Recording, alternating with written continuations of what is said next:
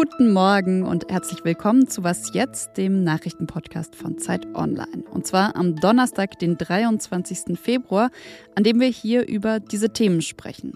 Kurz bevor sich der Angriff Russlands auf die Ukraine zum ersten Mal jährt, schauen wir in beide Länder. Wie blickt man in der Ukraine? Wie blickt man in Russland auf diesen schrecklichen Jahrestag? Vor Wochen, da hat eine Unterkunft für Wohnungslose und Geflüchtete in Berlin gebrannt. Eine syrische Frau ist gestorben, aber erst jetzt kümmern sich die Behörden um den Fall. Ich bin Konstanze Keins und gebe an dieser Stelle erstmal ab an die kurzen Nachrichten. Ich bin Matthias Peer. Guten Morgen. The one-year mark of Russia's invasion of Ukraine stands as a grim milestone for the people of Ukraine and for the international community.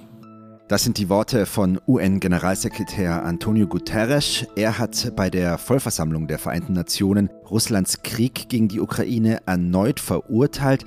Der erste Jahrestag der Invasion sei ein dunkler Meilenstein für das ukrainische Volk und die internationale Gemeinschaft. Zur Abstimmung steht in der Vollversammlung heute eine Resolution, die Frieden in der Ukraine und den Abzug russischer Truppen fordert. Einen Tag nach der Tötung von elf Palästinensern bei einem israelischen Militäreinsatz im Westjordanland sind in der Nacht vom Gazastreifen aus mehrere Raketen auf Israel abgefeuert worden. Das hat die israelische Armee gemeldet. Bei den Angriffen handelt es sich vermutlich um eine Vergeltungsaktion radikaler Palästinensergruppen für den tödlichsten israelischen Armeeeinsatz im Westjordanland seit Jahren. Vertreter der EU, der USA und der Vereinten Nationen haben sich gestern besorgt über die Gewalt geäußert und zur Deeskalation aufgerufen. Redaktionsschluss für diesen Podcast ist 5 Uhr.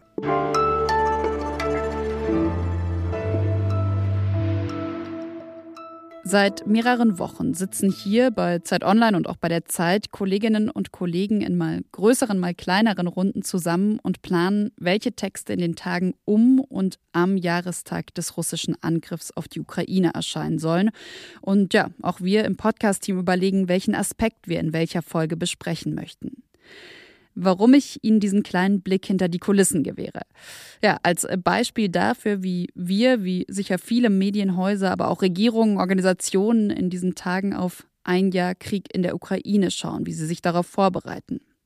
Während viele Außenministerinnen und Außenminister gerade bei der UN-Vollversammlung in New York über den Jahrestag sprechen und eine Resolution verabschieden wollen, wollen wir in dieser Folge mal in die Ukraine und nach Russland schauen und erfahren, wie man sich dort auf diesen schrecklichen Jahrestag vorbereitet. Und den Blick in die Ukraine gewährt uns Olivia Kortas. Sie ist die neue Ukraine-Korrespondentin der Zeit. Hallo Olivia. Hallo Konstanze.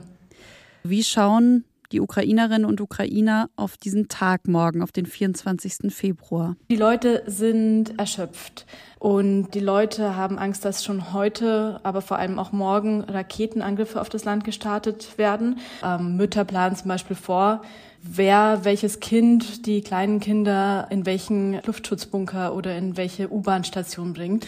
Und wie würdest du sagen, bereitet sich die Politik auf diesen Jahrestag vor? Im Vordergrund steht, schon, dass die Leute sicher sind. Also man bekommt das so ein bisschen mit. Die Kommunikation der öffentlichen Stellen ist eher, lasst die Kinder vielleicht zu Hause und äh, lasst die nicht in die Schulen gehen. Einige Schulen bleiben auch geschlossen. Dann äh, lass uns vielleicht am Schluss des Gesprächs nochmal den Blick so ein bisschen, ein bisschen weiten und überhaupt mal schauen, wie es eben innenpolitisch in der Ukraine zurzeit ausschaut. Ja, das ist ganz interessant. Ich habe vor kurzem mit einem Abgeordneten gesprochen, den ich im vergangenen Jahr schon begleiten konnte. Und das war im Sommer 2022. Damals sagte er mir, dass sich eigentlich alles, was die gerade im Parlament machen, äh, um den Krieg dreht.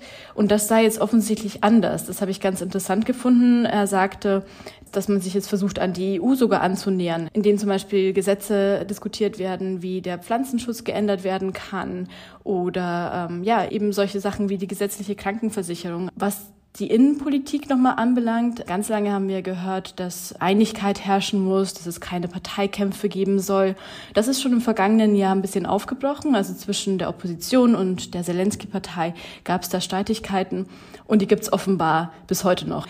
Aber klar, es ist, es ist nicht so wie vor dem Krieg. Alles klar, vielen Dank. Danke, Konstanze. Und wie die Menschen in Russland auf diesen Jahrestag blicken, dazu hat mir Michael Thumann unser Russland-Korrespondent, eine Sprachnachricht geschickt. Eine Minderheit von Russen blickt mit Schrecken auf diesen Tag. Seither hat sich für sie und für Millionen Menschen im Land das Leben vollständig verändert, auch durch die Mobilmachung selbstverständlich. Es ändert aber nichts daran, dass nach wie vor eine Mehrheit im Lande positiv auf diesen Krieg blickt. Äh, nach Umfragen des unabhängigen Institutes Levada 75 Prozent seien dafür im Vergleich zu 71 Prozent im Dezember. Das heißt also, ein Jahr nach seinem Überfall auf die Ukraine hat Putin immer noch die Mehrheit der russischen Bevölkerung für seinen Krieg hinter sich.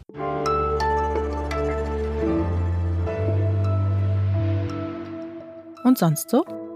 Ein ukrainisches Start-up sammelt auf, ich finde, makabererweise Geld für den Krieg. Gegen Bezahlung lässt die Firma persönliche Botschaften auf Munition schreiben. Die Mindestspende für Grüße auf einem Haubitzengeschoss beträgt zum Beispiel 200 US-Dollar. Wer seine Botschaft auf einem Kampfflugzeug lesen will, muss dafür mehrere tausend Dollar spenden. Mehr als 1,2 Millionen US-Dollar hat das Start-up nach eigenen Angaben über die vergangenen acht Monate eingenommen und davon vor allem Ausrüstung für ukrainische Soldaten beschafft. In Finnland hat diese Idee vor kurzem eine ziemliche Diskussion ausgelöst, und zwar, weil zwei bekannte Finnen gespendet und dann aber auch Bilder ihrer Munition gepostet hatten. Ja, und ich finde schon auch, dass man nicht vergessen darf, dass die Geschosse mit diesen Botschaften ja eben auch Menschen umbringen. Ein Text zu dem Startup und zu der Idee finden Sie übrigens auch in der aktuellen Zeit.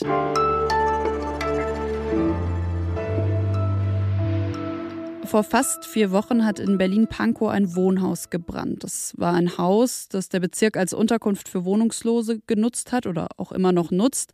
Also für Menschen mit deutscher Staatsbürgerschaft, aber auch mehrere Familien, die in Berlin Asyl bekommen haben oder dort als Geflüchtete aufgenommen wurden, wohnen dort.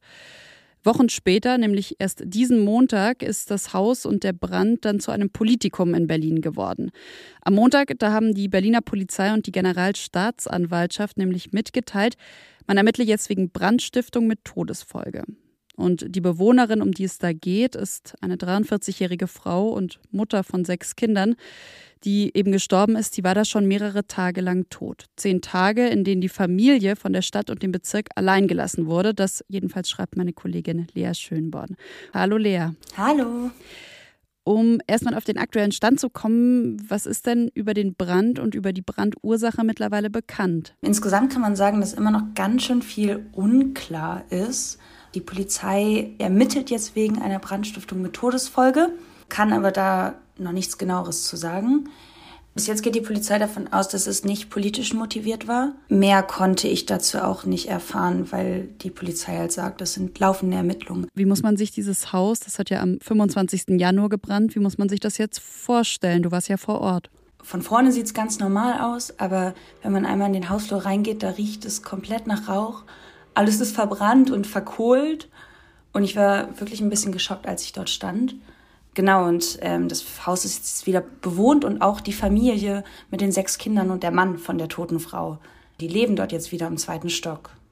Du schreibst in deinem Text ja auch, die Familie wurde in den letzten Wochen und Tagen alleine gelassen. Du hast die Familie kennengelernt und hast mit ihnen gesprochen. Inwiefern denn allein gelassen? Also was haben sie dir erzählt? Man hat fast das Gefühl, dass die Familie in so eine Versorgungslücke fällt. Eigentlich ist nämlich das Bezirksamt Pankow verantwortlich das sich jetzt auch seit Montag vermehrt eingeschaltet hat und zum Beispiel das Jugendamt eingeschaltet hat und auch das Integrationsbüro des Bezirksamtes beschäftigt sich mit dem Fall. Aber es hat erstmal individuelle Menschen gebraucht, die sich da halt irgendwie kümmern und verantwortlich fühlen, es gar nicht zwingend sind, die dann quasi den bürokratischen Apparat angeschmissen haben.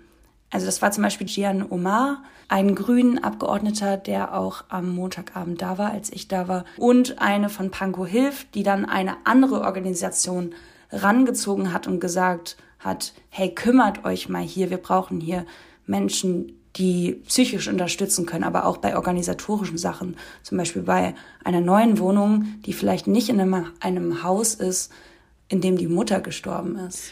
Und einen Text von Lea Schönborn, den finden Sie auch auf Zeit Online. An dich vielen, vielen Dank an der Stelle, Lea. Danke dir. Und am Ende dieser Was jetzt Folge, da möchte ich noch mal ein bisschen trommeln. Seit sechs Jahren machen wir hier bei Zeit Online Podcasts und neben Was jetzt gibt es natürlich noch eine ganze Reihe anderer Formate. Alles gesagt, Verbrechen, auch das noch, um nur mal ein paar zu nennen am 30. April.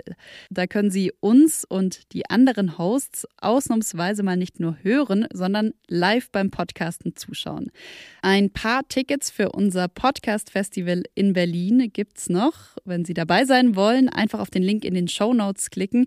Wir, also ich sage das jetzt einfach mal im Namen des gesamten Teams von Was Jetzt, würden uns auf jeden Fall sehr freuen, viele von Ihnen dort zu treffen. Wenn Sie uns vorab schon was erzählen wollen, wenn Sie uns schreiben wollen, dann wie immer gerne an wasjetzt.zeit.de. Das war's mit der Frühausgabe heute Nachmittag. Da hören wir uns dann wieder. Ich bin Konstanze Keins. Bis später oder bis bald.